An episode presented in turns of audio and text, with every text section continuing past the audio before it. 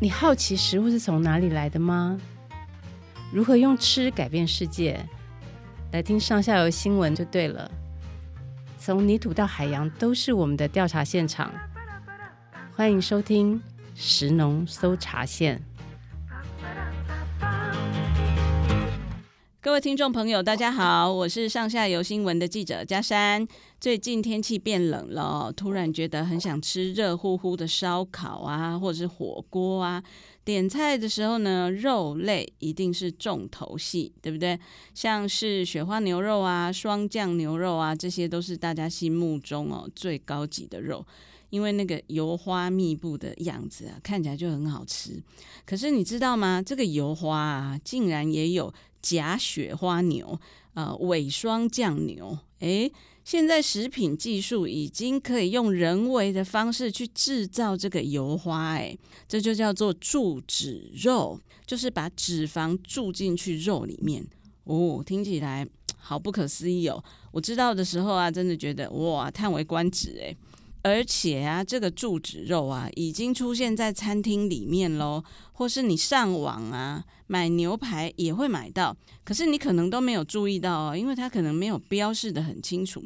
那这个肉有没有食安问题呢？政府有没有在管理呢？我们消费者到底要注意什么事情呢？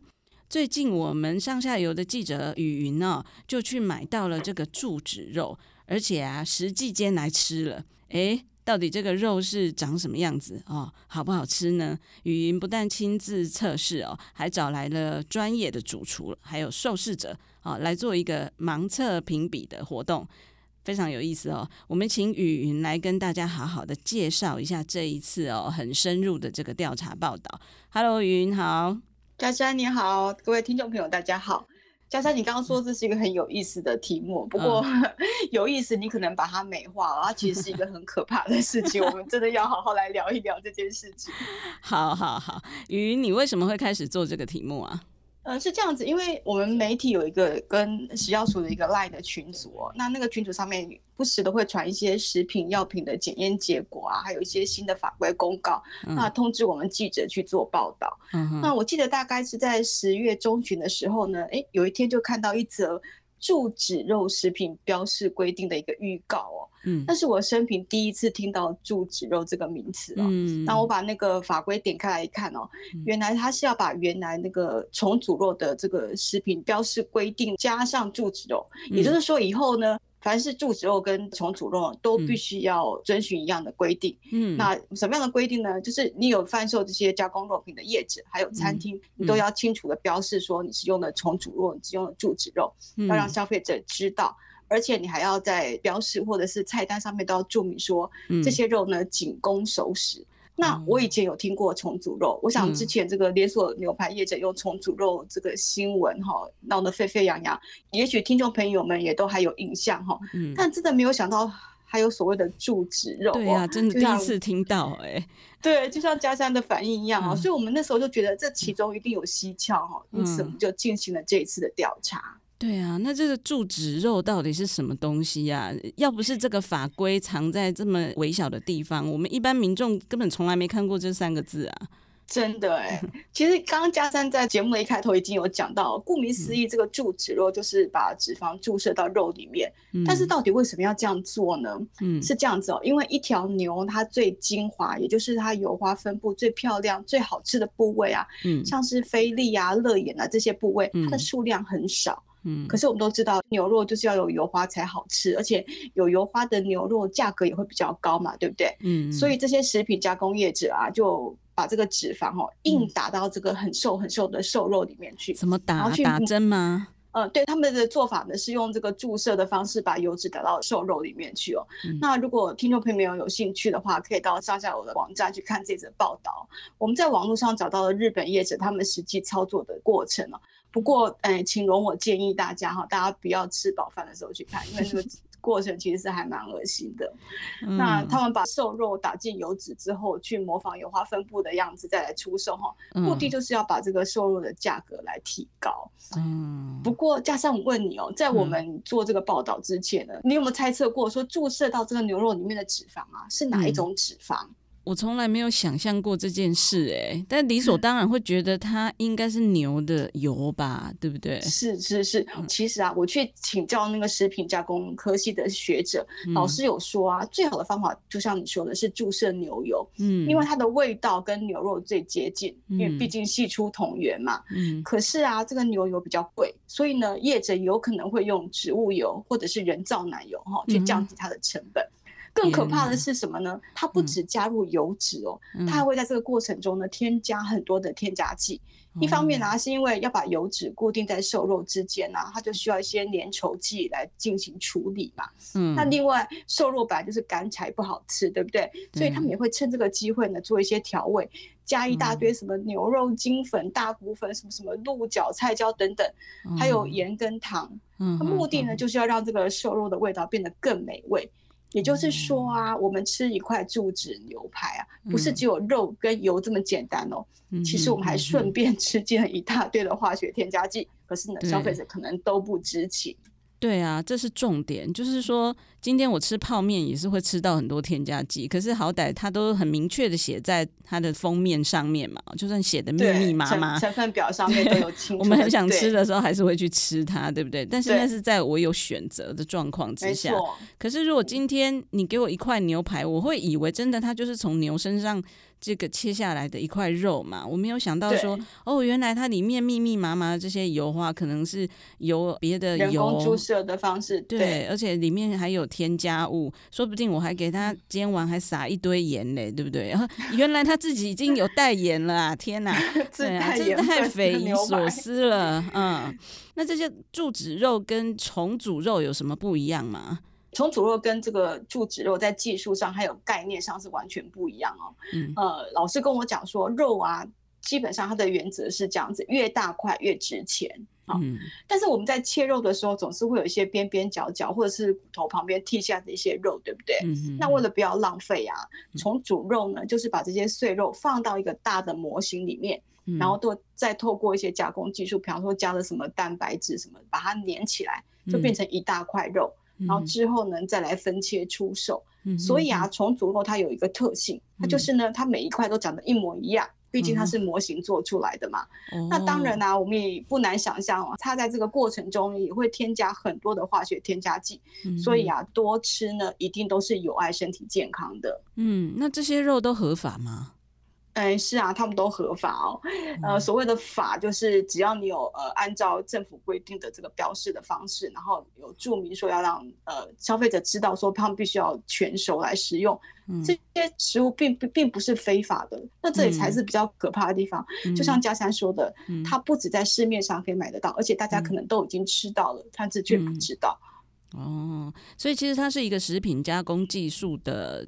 的成品哦，它并不是一个所谓的黑心食品啦，这种这种等级嘛，但是对，没错，只是说他们在添加的过程中有没有一些黑心的手法，嗯、目前我们也不是很清楚。就是、那政府好像也没办法做查核。嗯，那这些加工肉是买得到的吗？你你有你有去买？我在写报道的，嗯、是是是，因为我在写报道的时候，我就想说，哎、欸，不能够只是纸上谈兵嘛，总是要买来自己实验一下。嗯，可是很有趣哦，我跑遍了超市跟卖场都没有看到这些肉。嗯、后来也是加三提醒我才想到说，也许我们在网络上找找看。哎、欸，有意思的是什么？你知道吗？嗯、我们用注脂肉去搜寻哦，都没有人在卖。嗯。但是后来我们换了一个关键词，嗯、我们用雪花牛去搜寻，嗯、就找到了所谓这个调理雪花牛肉这个产品。调理雪花牛肉，牛肉对。然后我们点进网页一看呢、它的商品介绍就讲到说它是用的是加工油花，然后加工整形肉品啊，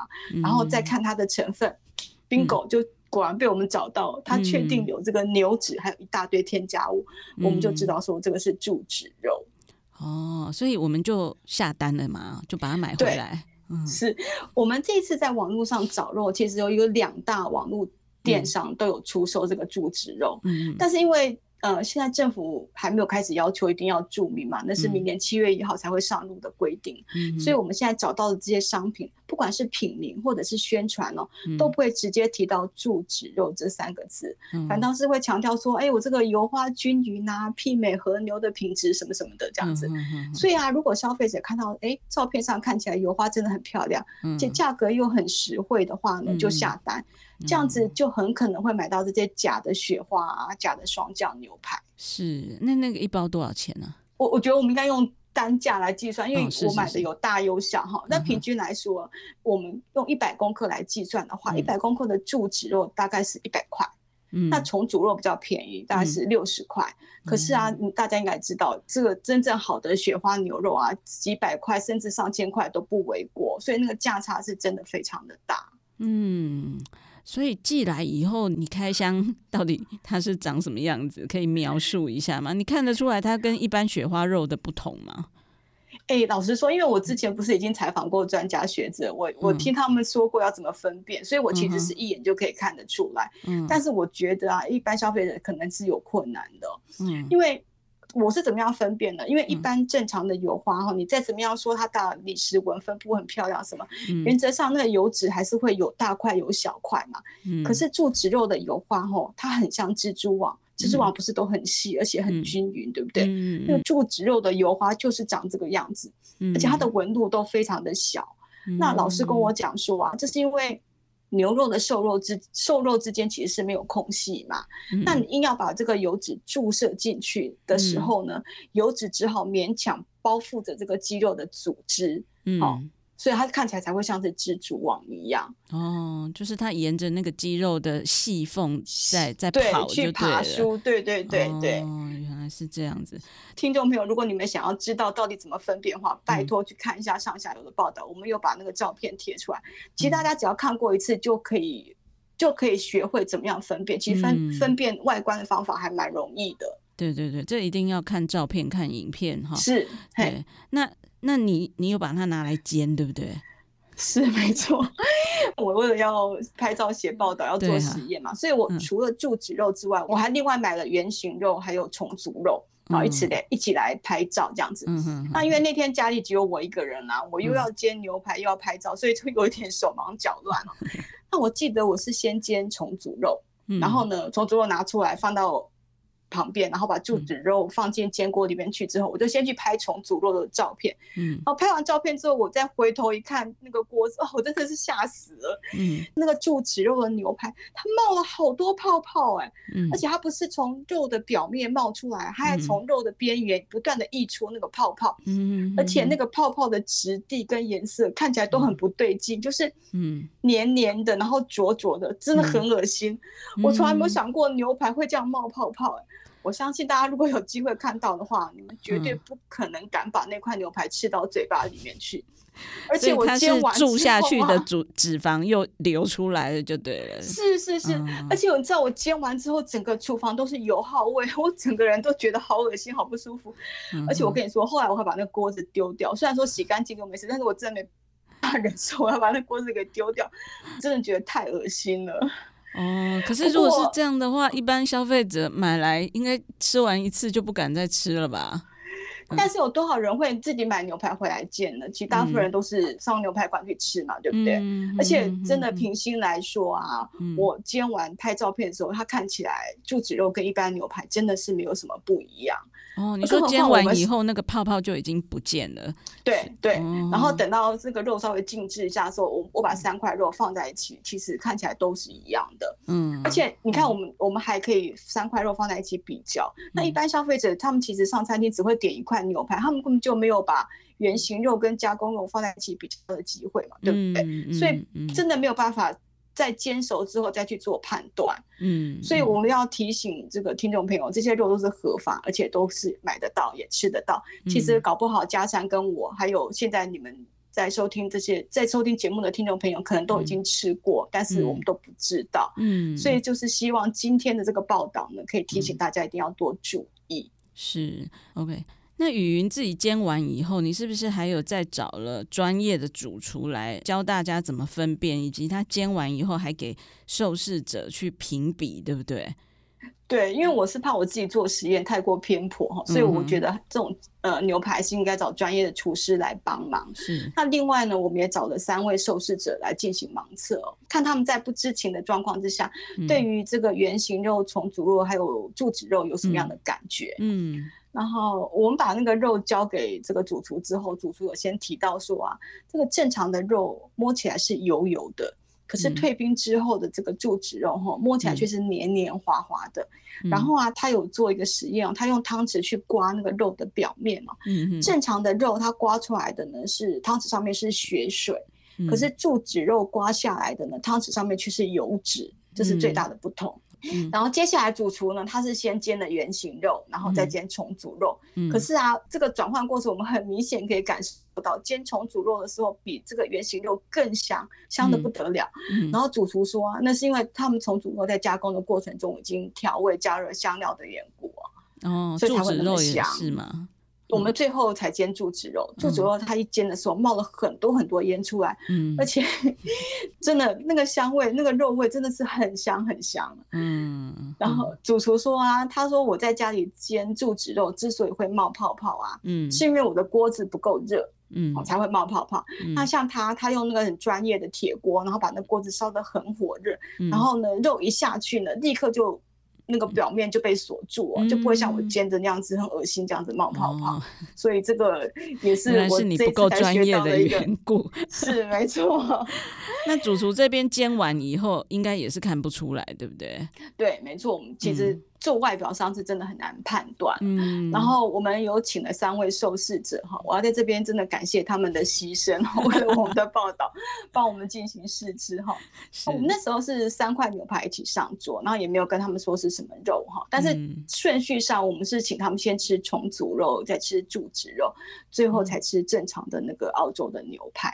嗯，那他们吃完之后，我们就跟他们简单的采访了一下，他们三位呢都说这个重组肉的那个弹性。嗯，吃起来很假，就是那个肉怎么会这么 Q 弹哦？嗯、他们觉得感觉上很像是在吃橡皮，哦，有一种一吃就像是平价牛排的感觉。哎、欸，那他们还蛮厉害的。嗯、对，然后至于柱子肉，他们就觉得口感很松软哈，很容易入口。然后他们会说这个东西吃起来粉粉的，所以呢、嗯、觉得有牛肉的味道，但是口感呢、嗯、不太像牛肉。嗯，哎，更奇怪的是哦，这个柱子肉冷了之后，居然会出现一种鱼腥味，嗯、真的好奇怪哦。嗯嗯嗯，所以他们就不太喜欢这样子。嗯，那相对来说啊，我们一起煎给他们试吃的这个圆形澳洲牛排呢，就比较获得好评嘛。嗯、他们觉得这个肉的纤维感是对的，而且肉的甜味也比较明显。嗯、他们说呢，就像在吃高级牛排一样。哦，那这三个受试者的这个舌头还蛮灵敏的哦。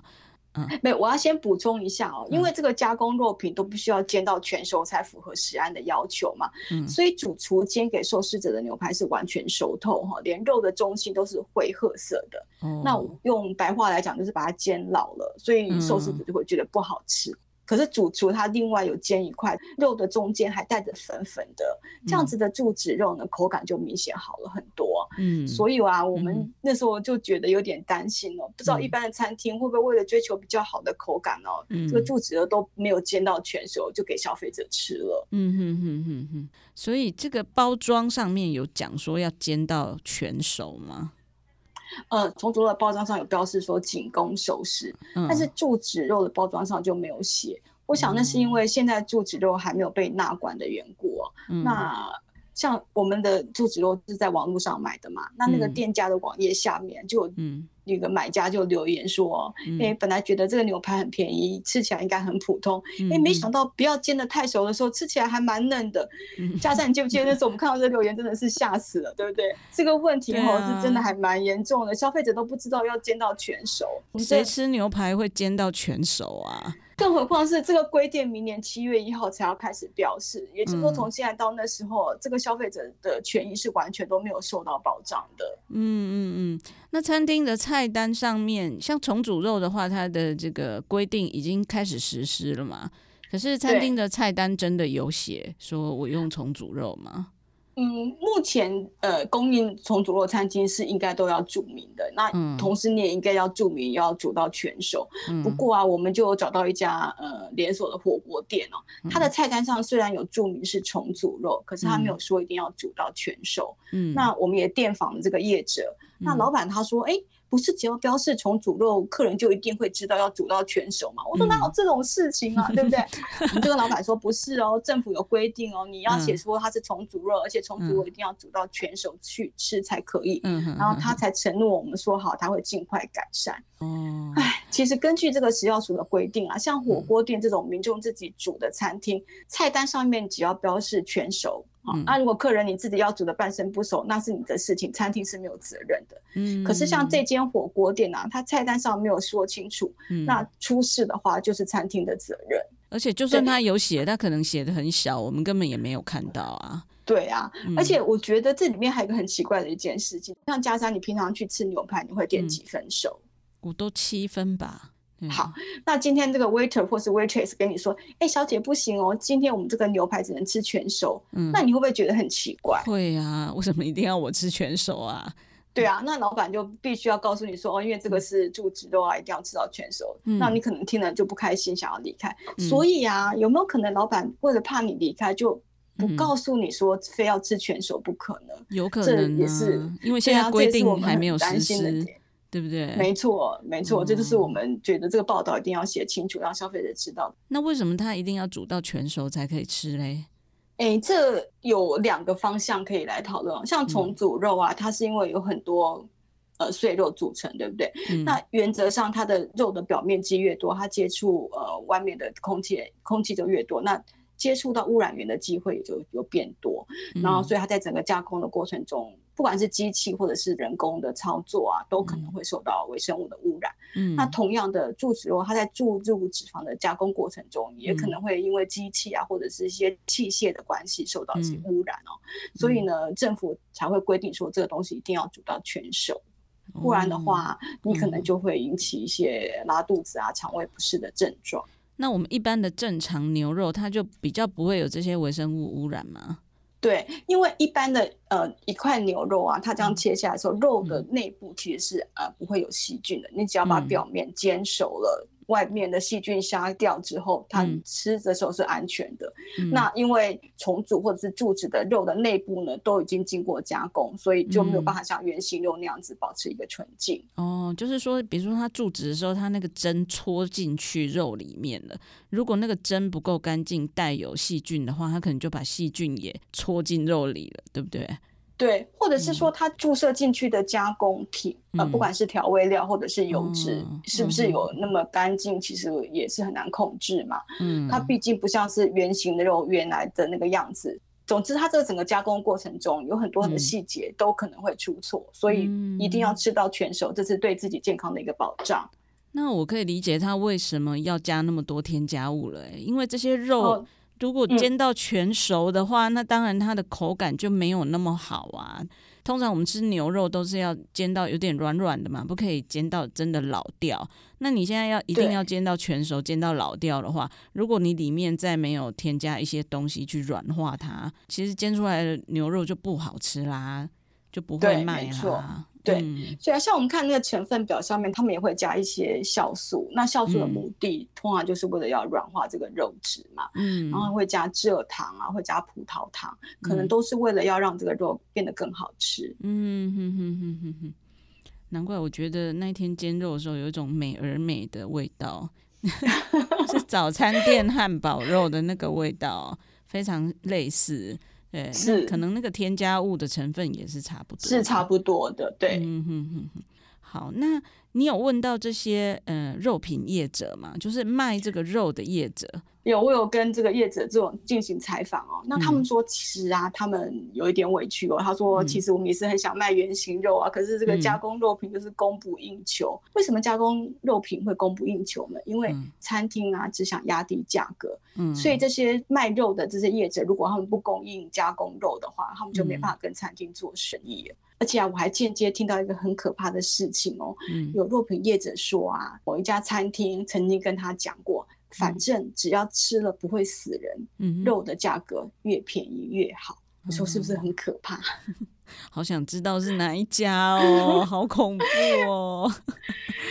对啊，当然他们是不可能告诉我们是哪一家，不过我觉得好像也不难想象哈，嗯、就是呃，生意人将本求利，只要稍微没有良心一点，这种事情是真的可能做得出来的。嗯嗯嗯。那这些比较平价的加工肉啊，不管是重组肉或是注脂肉，嗯、它到底会出现在什么样的餐厅呢？好，这个业者呃，他们有个业务主任是跟我讲说，通常重组肉是卖到夜市，嗯、那餐厅或者是牛排馆比较会采买。注脂肉，嗯，我觉得后来我们再跟价格做一个对照，其实还蛮合理的，因为我们前面不是有提过嘛，一百公克的重组肉大概是六十块，但是同样重量的注脂肉呢要一百块，所以注脂肉其实比重组肉还要贵，嗯，所以啊，这个重组肉去夜市，然后注脂肉去餐厅，这样子的分流，我觉得很可能是真的，嗯，就是夜市的牛排真的都很便宜耶，有时候甚至不到一百块，你就可以吃到那个铁板牛排，上面还有面。还有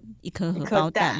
的那一种，对，可是那一种它它都是重组肉嘛，其实也未必，对不对？对对，我们也要强调一下，就是说。嗯哎，并不是夜市或者是呃比较平价的牛排馆，嗯、它就一定用的是加工肉品。是这个要跟消费者澄清一下。对，是啊，我我觉得这个很有意思，就是说到底这些这么便宜的肉，它到底是怎么来的？嗯、其实都不是无端的就出现了，对不对？它一定都是经过了某一些 cost down 的程序哦。然后这个 cost down 的程序呢，它不见得。都不好，可是它的确有可能带来一些新的风险。那这些新的风险到底我们知道还是不知道？哈、嗯，这个才是最重要的嘛。你要告诉我们，让消费者有知情权，这样子。嗯，没错。对啊。好，那管理单位他们到底怎么说呢？我我想你这次也应该都有问官方，对不对？哎，我觉得要谈这个之前，我要 先叹气哦，真的，嗯。呃，其实从二零一六年元旦哈，重组肉标示的规定上路到现在已经有五年多，可是政府完全没有一次重组肉的查气专案。一次都没有，他们通常都是在呃做火锅店的稽查，或者是人气美食店啊，或者是三节的复合式专案里面的时候，嗯、才顺便哈顺道查一下，看看有没有人在用重组肉。哦，而且啊，食药署还跟我讲说，明年七月一号注脂肉的规定上路之后，应该也不会有专案查气的哦。嗯，只能够在其他专案里面哦顺便来查一下这样子。那他们有查到吗？然后。哎、欸，我刚刚说的，不管是这个三节复合式方案、人气美食或者是火锅店，他们总共查了七千多件，哦、嗯，那其中重组肉的标示不清，总共有十六件，嗯。嗯但是我觉得标示这件事情之外，我们更担心的是有没有煮熟这件事情嘛，对不对？嗯、那你抓了十六件都只是标示没有清楚，嗯、那到底有没有煮熟这件事情，你们怎么查呢？嗯，我们就有问食药署说，那这个加工牛排要煮到全熟这件事情到底要怎么查？嗯，然后呢，食药署是说，哎，可以用这个温度计去测量肉的中心温度。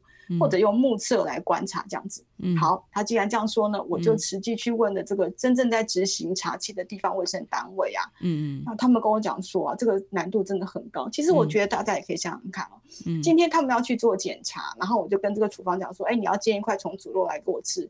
佳珊，如果你是老板，你有可能煎一个半熟的来吗？当然不会啊。对啊，我会让你检查，我当然会煎全熟的给你看嘛，对不对？嗯。所以这个真的要查是很难。然后那个台中卫生单位有个黄继正，他跟我讲说，也不可能装摄影机去监控厨房，而且摄影机也没办法判断说牛排到底有没有煮到全熟啊。对。那再加上他们也不可能说到一个餐厅之后，客人吃到一半的我拿来测，对不对？嗯。总之呢，要查全熟这件事情真的非常的困难。嗯。所以这位黄继正就说：“哈，坦白说啦，要靠消费者来检举啊。”如果有人吃了拉肚子、身体不舒服哦，来跟我们讲，我们就会去查。嗯、所以 简单来说，民众只能自求多福、欸。哎，嗯，你希望就是吃的最好没事啊，有事你再去告官。嗯、可是你已经生病了，这真的是一点 保障都没有。是，所以在这个空窗期，也就是在明年七月之前啊、哦，我们是看不到注脂肉的明确标示的，但是我们在吃的时候有可能会吃到。然后店家这一段期间他没标示的话，他也没有违法，对不对？啊，哦、嗯，那我们只能就是说，如果万一我们自己真的上网去买牛排，你要买的时候，你要特别注意看那个网页的成分表，有没有写说它是呃住址的，对不对？好，它的成分表有没有写牛油啦，还是奶油，还是其他的油？有没有一堆添加物？如果有的话，呃，你想买还是可以继续买，但你心里就要。有准备了，这个可能是注脂肉，对不对？一定要煎到全熟才可以吃哦。那如果你看了以后就偶尔打退堂鼓，当然就没有这个风险嘛，哈。所以等于说去餐厅吃的时候要特别小心，对不对？没错。然后上网买的时候也要特别看清楚，嗯。嗯其实学者啊、业者哈，甚至是呃，我们去采访的那个厨师，他们都有提到说，从煮肉跟注脂肉本身其实是没有什么食安问题。嗯，多吃当然是不好，但是你偶尔吃一次其实也不为过哈。嗯，毕竟不是所有人都可以随时吃高级的牛排嘛，对不对？对。但问题是说，消费者的知情权必须要受到保障。嗯，我花这个钱，我吃的是什么肉？我必须要有判断的资讯。嗯、那如果因为价格便宜啊，我愿意吃注脂肉，那是我的事嘛，是我的选择。嗯，可是你不能够不让我知道，对不对？对呀、啊。然后另外一个问题就是说，要煮到全熟这件事情啊，这个就像我们我、嗯哦、后来报道出的时候，佳珊帮我下的一个标题呀、啊，嗯，没有人吃牛排会吃全熟嘛，对不对？嗯。所以当我们去到牛排馆，我一样是点这个五分熟的牛排的时候，如果这家牛排馆它有供应注脂肉，嗯、那它到底会怎么做？那政府要怎么样帮我把关？嗯、我觉得这个问题还是真的很多哎、欸，嗯、更何况就像加餐说的，从现在到明年七月一号还有半年多的空窗期，嗯，到底要怎么保护我们自己呢？所以只是希望说可以透过我们的报道，让大家知道，大家要多加注意这样子。对啊，对啊，真的，你就看到那个肉长什么样子了哈，然后你也知道该怎么分辨了，拿一根汤匙刮一刮。可能就可以看得出来了。那如果是已经煎完的，当然就比较难分辨了。你只能在点菜的时候就要特别注意看菜单。是，对啊。其实不管是注脂肉还是重组肉，都是一种食品加工的技术啊。初衷也没有不好，对不对？没错。甚至它也是把这个不好吃的肉，把它重新结合在一起，然后做更多的利用啊，不要浪费嘛。就像。贡丸呐、啊，香肠啊，它也是一个加工的肉品嘛，哈，对，大家也是照吃啊，对不对？哦，重点是一定要标示清楚哈，让我们民众知情，嗯、自己选择说你要不要用这个便宜的价格去买这样子的肉来吃。今天我们谢谢雨云哦，带来这么精彩的调查报道。我们上下游做新闻啊，说真的是很盯紧呐哈。我不是自卖自夸，我是说真的。呃，我们记者不是说收集网络资讯啊，电话问一问就好了哦，而是要真的亲眼看到哦，而且甚至亲口吃到，对不对？没错。哦，还要浪费一个锅子。对啊，连锅子都牺牲了哦，真的。然后我们又问到各方面的人士啊。专家啊，哈，还亲自去做实验哦，非常的高纲。好，所以希望大家除了收听我们食农搜查线呢，也可以点入新闻去看哦。这一次影片非常的精彩哦，主厨有现身说法，教大家怎么样的去分辨。